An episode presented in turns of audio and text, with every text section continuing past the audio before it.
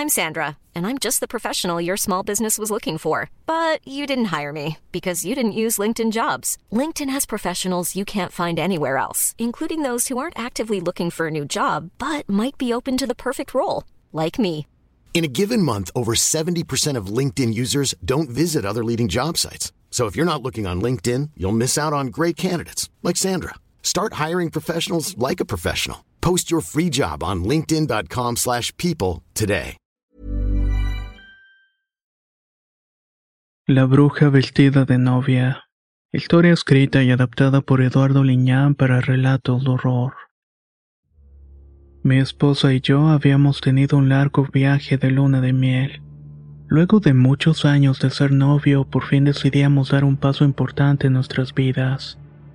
Sin embargo, no queríamos hacer algo muy grande, únicamente una reunión muy íntima entre familiares y amigos. Decidimos casarnos por el civil y la luna de miel habíamos planeado durante mucho tiempo. La idea en sí era recorrer las carreteras del país y visitar distintos puntos de interés, además de pueblos mágicos en casi todos los estados. Fue un viaje maravilloso en el principio. El disfrutar de aquellos mágicos sitios en compañía de la mujer que amas es una de las cosas que no tiene ningún precio. Pero algo manchó aquella felicidad con desgracia y mucho miedo. Nunca esperas que te sucedan cosas como las que voy a contar y pudieran parecer imposibles y hasta fantasiosas en algún sentido. Pero cuando enfrentas el verdadero horror y lo tienes frente a ti, es cuando las ideas cambian completamente. Se te abre la mente a una realidad que nunca creíste posible. Y precisamente es lo que voy a relatar a continuación. Regresamos luego de un viaje y estancia en el estado de San Luis Potosí, luego de haber visitado el pueblo mágico real de 14. Íbamos con rumbo a la Huasteca Potosina donde habían dicho que habían paisajes de cascada y cerro. Además podíamos hacer distintas actividades y deportes extremos. Esto le gustaba mucho a mi mujer, así que íbamos muy contentos, escuchábamos la radio, cuando en cierto momento tuvimos que parar por gasolina y comer algo. Lo hicimos en algún punto de la autopista, no recuerdo bien el poblado. En la estación había una tienda de conveniencia y gasolinera donde me detuve. Faltaba muy poco para llegar a Tamazunchale, pero el tanque estaba completamente vacío. Al llegar a la estación tuve primero que echarle aire a las llantas y mi mujer fue a comprar algunos refrigerios a la tienda. También alcanzó a pasar al baño. Me quedé estacionado detrás de un auto viejo. Era un Ford de los años 80 muy desvencijado y oxidado. Había perdido el color brillante por el óxido y tenía partes faltantes. Estaba encendido mientras cargaba tendiendo algo de preocupación por esa situación, pues el humo blanco que salía del escape apestaba todo. Temía que en cualquier momento ocurriera un accidente. Quería bajarme a reclamar o hacerle una advertencia al conductor y a sus acompañantes, pero me contuve porque no querían de ningún modo hacer algún problema que nos arruinara el viaje. Sin embargo, algo me pareció muy extraño, y fue en el momento en que llegaron unos jóvenes en todo terreno a cargar gasolina. Traían la música ensordecedora y parecían estar pasando muy buen rato. En aquellos lugares habían rutas de 4x4 y muchos vehículos de esa clase pasaban por las carreteras. A veces los veíamos entrar y salir por brechas con gente aventurera. Pensaba que en algún momento iba a regresar como ellos para adentrarme en aquellos verdes cerros interminables. Pero en ese instante la algarabía que tenían los jóvenes se transformó en un rostro de incredulidad. Pudiera decir que se volvió temor al mirar con detenimiento a las personas que iban en el viejo Ford. Luego de mirarlos un rato me di cuenta que reflejaban verdadero miedo en los ojos. Estaban señalando el auto y lo primero que pude observar, antes de que pudiera ver otra cosa, los jóvenes simplemente arrancaron. Se marcharon rápidamente y luego de un rato unas personas que venían en aquel auto se bajaron. Usaban la bomba de gasolina y era un tipo común vistiendo ropas harapientas y andrajosas. Se pudiera decir que se había revolcado sobre hollín y lodo. Pero lo que más me llamó la atención fue su rostro deforme con labio leporino. Tenía una clara conducta errática y se mostraba muy pálido y con los ojos alertados. Estaba demasiado delgado y miraba para todas partes. El otro tipo que venía conduciendo simplemente miraba hacia el frente sin hacer ningún movimiento. Pero me llamó más la atención que además iba otra persona en el asiento trasero. Al parecer era una persona mayor, pues su cabello se notaba canoso y se le atravesaba un percudido velo blanco. Pero de igual manera no se movía ni un solo centímetro. Hasta llegué a pensar que era un muñeco y extrañamente no había mucha gente en ese sitio. Solamente había unos cuantos tráileres estacionados más allá, y uno que otro auto que llegaba a la tienda de conveniencia. Después de un rato que el hombre estuvo tratando de llenar el tanque de gasolina, mi mujer salió de la tienda con una bolsa. Iba mirando su teléfono con detenimiento. Quise advertirle que no se acercara a aquellas personas y mucho menos al auto, pero fue un momento muy rápido en el que alzó la mirada. Se paró a unos metros de estas personas y algo le llamó la atención. Levantó todavía más la mirada por instantes y fue una pesadilla, algo que jamás esperaras que sucediera. Frente a mí se puso pálida y abrió los ojos tanto que casi imaginaba que se le iban a salir por el espanto que se dibujó en su rostro. Tenía mucha desesperación y de inmediato reaccioné, no tanto por saber qué era lo que le había asustado, sino porque jamás le había visto así con ese rostro inyectado de miedo. Al salir del auto corrí para ayudarla y al llegar con ella sentí su cuerpo rígido muy frío. Manoteaba desesperada, pero al darse cuenta que era yo tan solamente me agarró de la camisa. Me jaló fuertemente diciéndome con mucha desesperación que nos fuéramos, que no quería ver aquello y que era horrible. No comprendía realmente qué estaba pasando pero la inercia y la curiosidad por saber qué fue lo que había visto y la tuvo así, además del momento de aquellos jóvenes anteriormente, me hizo voltear a mirar a los hombres del auto. El que estaba cargando la gasolina solamente miraba la escena con algo de despreocupación. Parecía estar sonriendo de una manera burlona y miraba a mi mujer detenidamente. El otro hombre que iba de chofer de igual manera volteó. Solamente pude ver su rostro desencajado. Small details are big surfaces. Tight corners are odd shapes. Flat, rounded, textured, or tall. Whatever your next project, there's a spray paint pattern that's just right. Because Rust new Custom Spray 5 in 1 gives you control with five different spray patterns. So you can tackle nooks, crannies, edges, and curves without worrying about drips, runs, uneven coverage, or anything else. Custom Spray 5 in 1 only from Rustolium. I'm Sandra, and I'm just the professional your small business was looking for. But you didn't hire me because you didn't use LinkedIn jobs. LinkedIn has professionals you can't find anywhere else, including those who aren't actively looking for a new job but might be open to the perfect role, like me. In a given month, over 70% of LinkedIn users don't visit other leading job sites. So if you're not looking on LinkedIn, you'll miss out on great candidates like Sandra. Start hiring professionals like a professional. Post your free job on linkedin.com/people today. Únicamente que este tipo tenía un gesto de morbosidad. Sus ojos eran desafiantes en todos los sentidos, como si algo estuviera molestando además. Pero lo más horrendo del momento era la persona que iba sentada en el asiento trasero. Eso fue lo que verdaderamente me dejó pasmado. Comprendí que eso era lo que había asustado a mi mujer. Era un esqueleto amarillento, al parecer un cadáver. Se notaba como una osamenta vestida de blanco, aunque debo decir que no era del todo cierto. Lo que pude ver por instantes fue una especie de vestido como de novia. Estaba manchado y percudido, pero aún así conservaba su color blanco de antaño, lo que no conservaba era el rostro. Era un cráneo con una larga cabellera canosa. Esta le salía de entre el velo que cubría parte de su cabeza. Sentí horrible de ver esos dientes y el oscuro vacío de unos ojos ausentes. Nunca imaginé que alguien llevaría un cadáver en la parte trasera del auto. Pero lo peor no fue eso.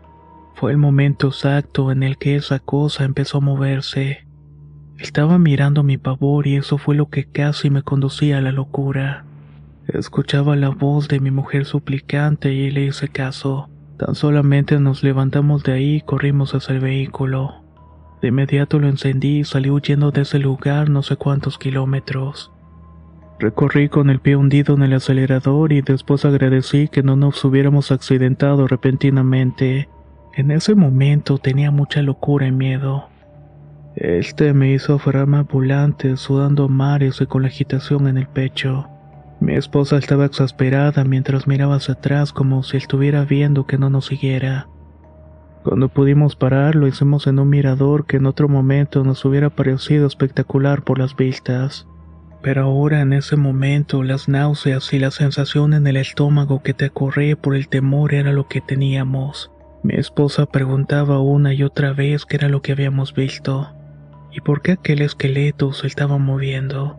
¿Por qué se nos quedó viendo con esas cuencas vacías y tan negras? Créame que no teníamos explicaciones en ese momento. Mi cabeza y todas mis ideas estaban bloqueadas. Pero tenía que ser fuerte y tratar de seguir nuestro camino. Teníamos que olvidar ese momento desagradable y no quería arruinar el viaje. Pero ciertamente aquel encuentro con lo extraño se nos iba a quedar para siempre. Y créame que todavía fue peor. Fue irreal cuando vimos pasar al viejo Ford con lentitud y con aquellos siniestros pasajeros. Estaban sonriendo por nuestra desgracia.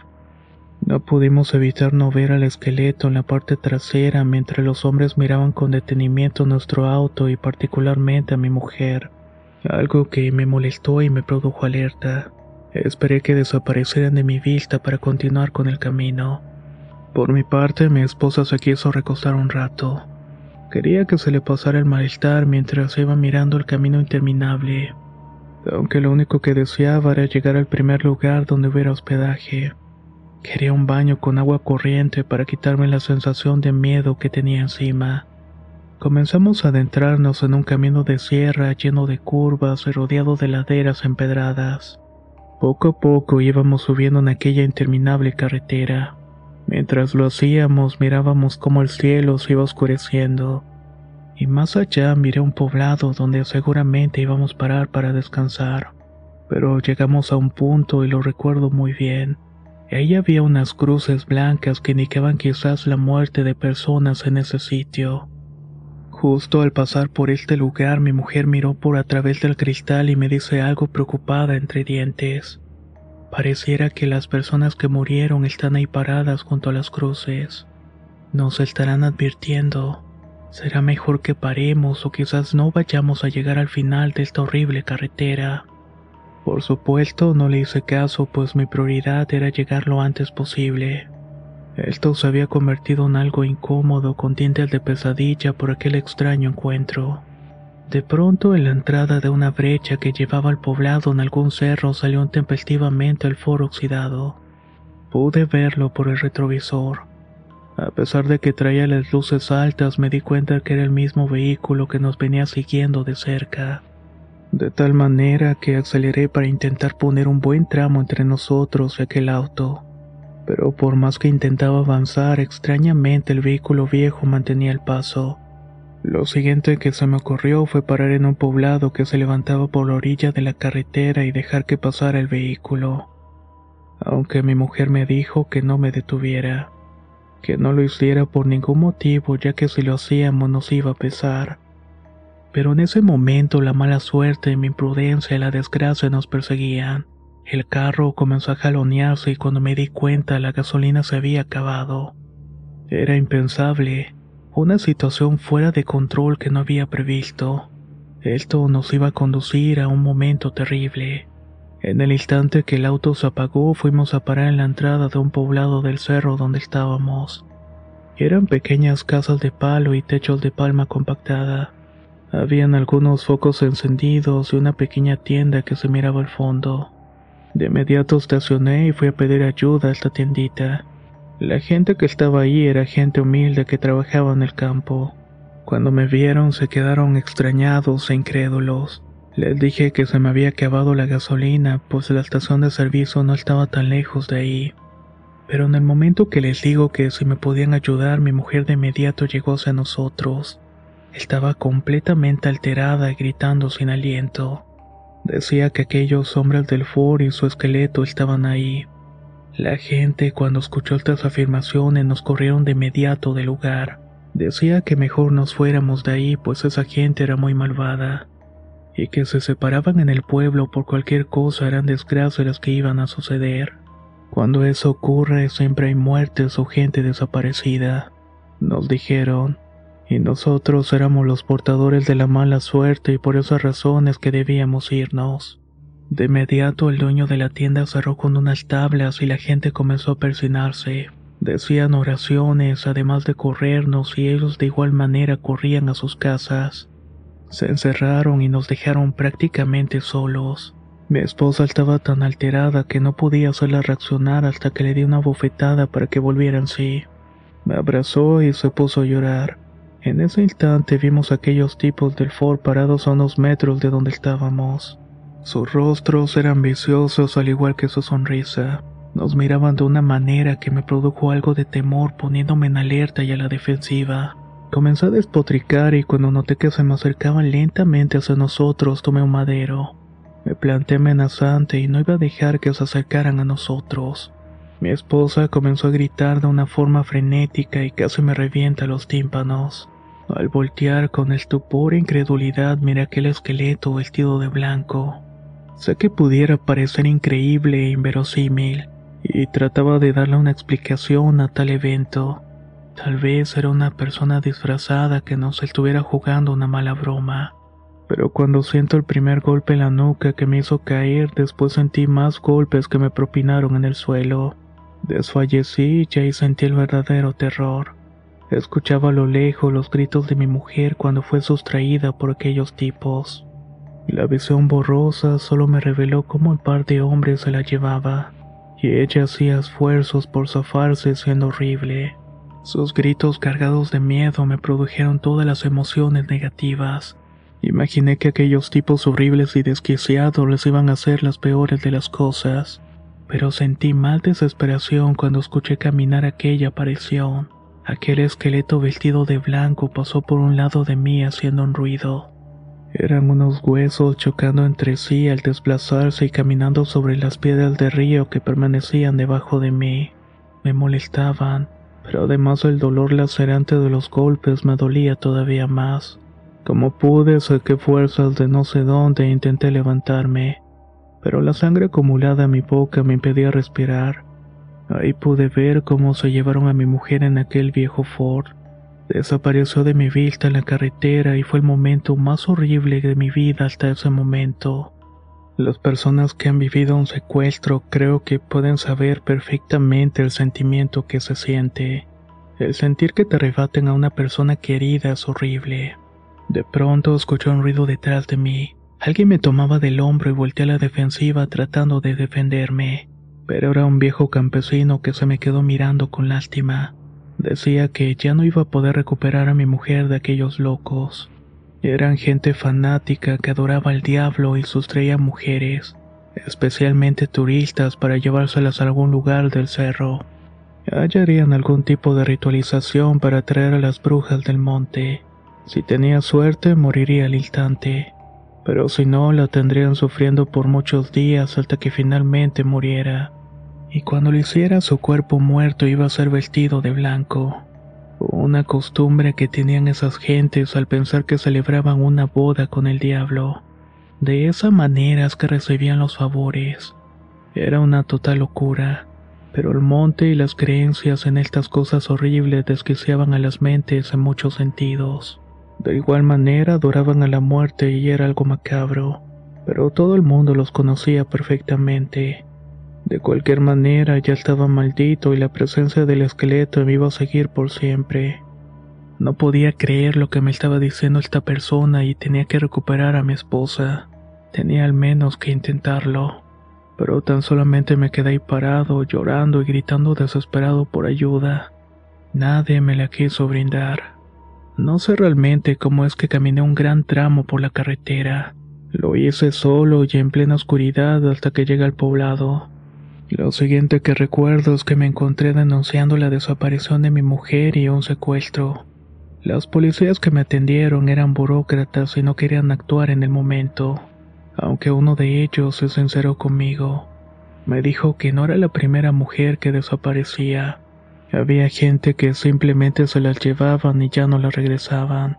O si las encontraban las hallaban muertas y vestidas de novia. Ya no había nada más que hacer. Nadie sabía realmente dónde se ocultaban aquellas personas.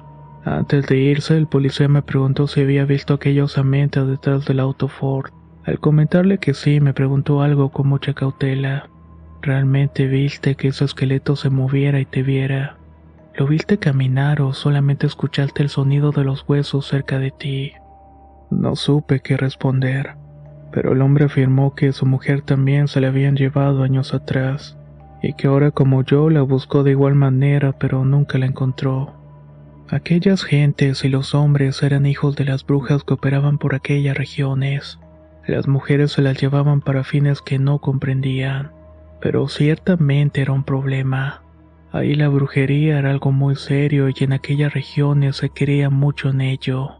No dijo nada más y tan solamente salió y me quedé como esperando a un milagro suceder. Tuve que regresarme a la ciudad y esperar la llamada de aquellos policías. No saben cuánto tiempo sufrí la pérdida de mi esposa. Hasta que finalmente sonó mi teléfono y era solamente para darme la mala noticia de que mi esposa la habían encontrado muerta en un camino de brecha. Uno que conducía unas cascadas y la encontraron vestida de novia. Cuando me entregaron el cuerpo noté que tenía marcas de tortura y otras cosas extrañas que le habían dibujado. Le habían cortado parte de su piel y había símbolos que después supe que usaban mucho las brujas para traer lo malo. Los policías indicaron que cuando la encontraron por un lado había un cráneo que estaba relativamente fresco.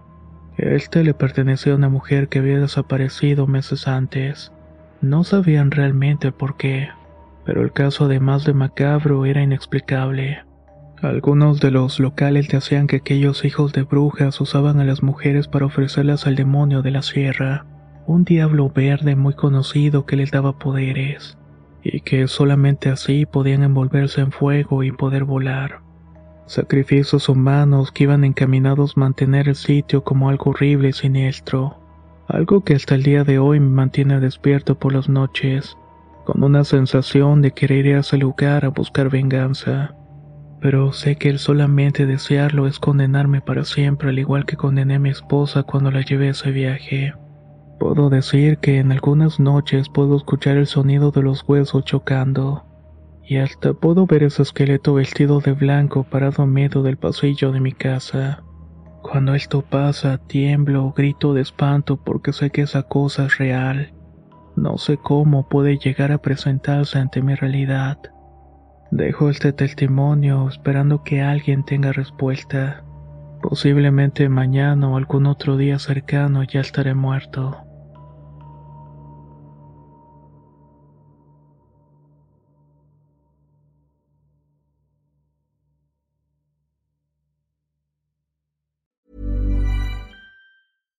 If you're looking for plump lips that last, you need to know about Juvederm lip fillers. With Juvederm Volbella XC and Juvederm Ultra XC, your lip look, whether it's subtle or bold, can last up to one full year with optimal treatment and no additional maintenance. Find a licensed specialist and see if it's right for you at Juvederm.com today. That's J U V E D E R M.com. Add fullness to lips in adults over 21 with Juvederm Volbella XC or Juvederm Ultra XC. Do not use if you have severe allergies or a history of severe allergic reactions, or if you're allergic to lidocaine or the proteins used in Juvederm. Tell your doctor if you have a history of scarring or taking medicines that decrease the body's immune response or that can prolong bleeding. Common side effects include injection site redness, swelling, pain, tenderness, firmness, lumps, bumps, bruising, discoloration, or itching. As with all fillers, there's a rare risk of unintentional injection into a blood vessel, which can cause vision abnormalities, blindness, stroke, temporary scabs, or scarring. For full important safety information, visit juvederm.com. Hey, folks, I'm Mark Marin from the WTF Podcast, and this episode is brought to you by Kleenex Ultra Soft Tissues your ally to help tackle your allergy symptoms this season. I love the change of seasons, but nobody loves pollen and all those other things floating in the air that make you sneeze during this nice weather. Kleenex Ultra Soft Tissues are hypoallergenic and allergist approved. So fight back against watery eyes and runny noses without worrying about irritating your skin. For this allergy season, grab Kleenex and face allergies head on.